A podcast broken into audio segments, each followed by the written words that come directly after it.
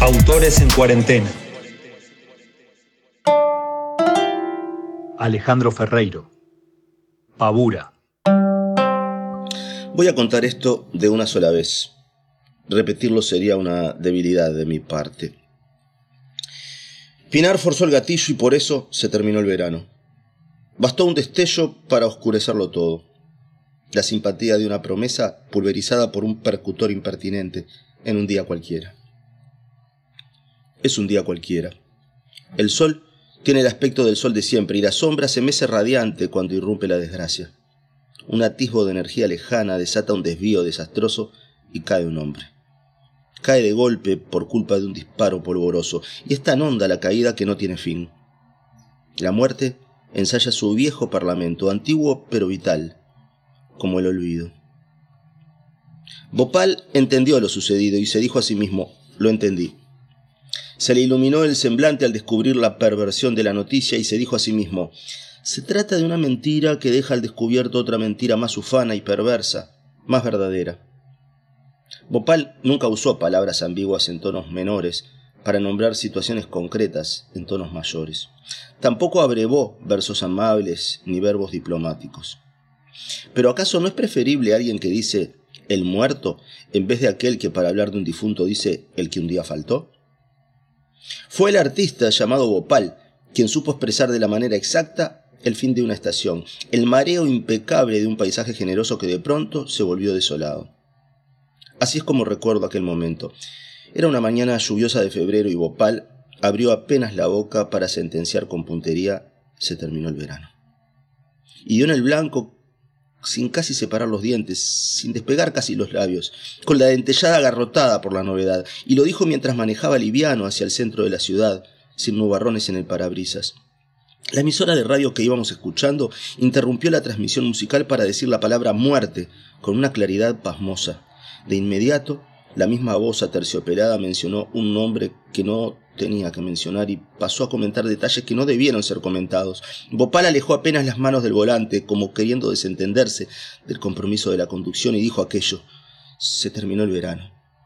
Yo, que viajaba como acompañante, quedé paralizada. Miré por la ventana queriendo diluirme en el paisaje y aunque logré, no sin esfuerzo, cerrar los ojos, pude apreciar que estábamos circulando sobre el puente de la avenida Sarmiento que toda la ciudad estaba debajo de nosotros, que todos los nuestros quedaban lejos. Recién ahora que me animo a recordar todo aquello, descubro que no me impactó tanto la traumática noticia radial como la forma en que mi amigo la administró. Los músculos de la cara de Bopal perdieron entusiasmo, se doblegaron. Sus párpados cayeron como plomadas, llanto adentro, y con ese telón que más que cerrarse se derrumbó, tuve la certeza peregrina de que nunca más olvidaría lo que entendí como un nuevo y también definitivo disparo. Hay inviernos que esconden veranos y hay veranos agazapados tras las nubes amenazantes. Y hay veces, siempre hay veces, en que un foco potente solo logra aumentar la penumbra, lograr conocer a alguien por lo que siempre quiso ocultar y no rozar siquiera la verdad, conocerlo ahora, justo ahora que ya no puede ocultarse, y descubrir que una linterna no es ninguna garantía, que la luna se oculta bajo el foco solar y que alumbrada reverdece, que la luna palidece de asombro cuando la Tierra le impide ser el foco de la noche, que la luna, esa mentira casi perfecta, no es más que la luna, una piedra gris y muerta, coqueta, que solo se desnuda ante las cámaras. Bopal estacionó el auto y yo escondí la cara entre mis manos. Siempre he cerrado los ojos ante la brisa que levanta la muerte cuando pasa cerca. Cuando me animé a mirarlo de nuevo, su perfil derecho mostraba un ojo deslucido y un racimo de gotas surcándole el cachete. Fue cuando, separando apenas los labios, Bopal murmuró, se terminó el verano. También fue cuando comenzó para mí, la última ex novia del muerto, la película más confusa de todas. Pude ver y reconocer a la sombra en retirada, llevándose la información necesaria para entenderlo casi todo. Pude percibir cómo la mancha gris, la mancha azul, la mancha negra y todas las manchas del mundo que se mezclaron con mis pestañas estaban haciendo eso para hablarme de lo que solo ellas conocían bien.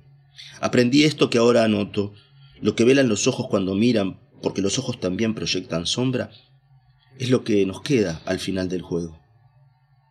Ahora que Pinar hizo lo que nunca nadie pensó que iba a hacer, hay que aceptar que volvemos a ser otros antes de saber quiénes somos o quiénes éramos. Pinar está muerto, Bopal rumiando pensamientos secretos y yo, la infortunada que tuvo la suerte de haberse alejado del muerto cuando más vivo estaba, no sé qué hacer con mis piernas. Debí haberlo abandonado sin explicaciones, debí tragarme las razones últimas que me llevaron a poner un final abrupto a un negocio inoperante. Pinar fue mi último novio, yo fui su última exnovia. La que juega de titular ahora, que se quemó la sien con el revólver que le había regalado su padre, no forma parte de esta memoria.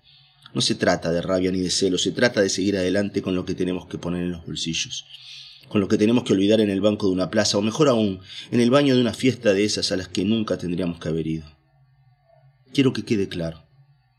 Algunas cosas terminan siendo muy importantes porque las aprendemos tarde. Alejandro Ferreiro. Pavura.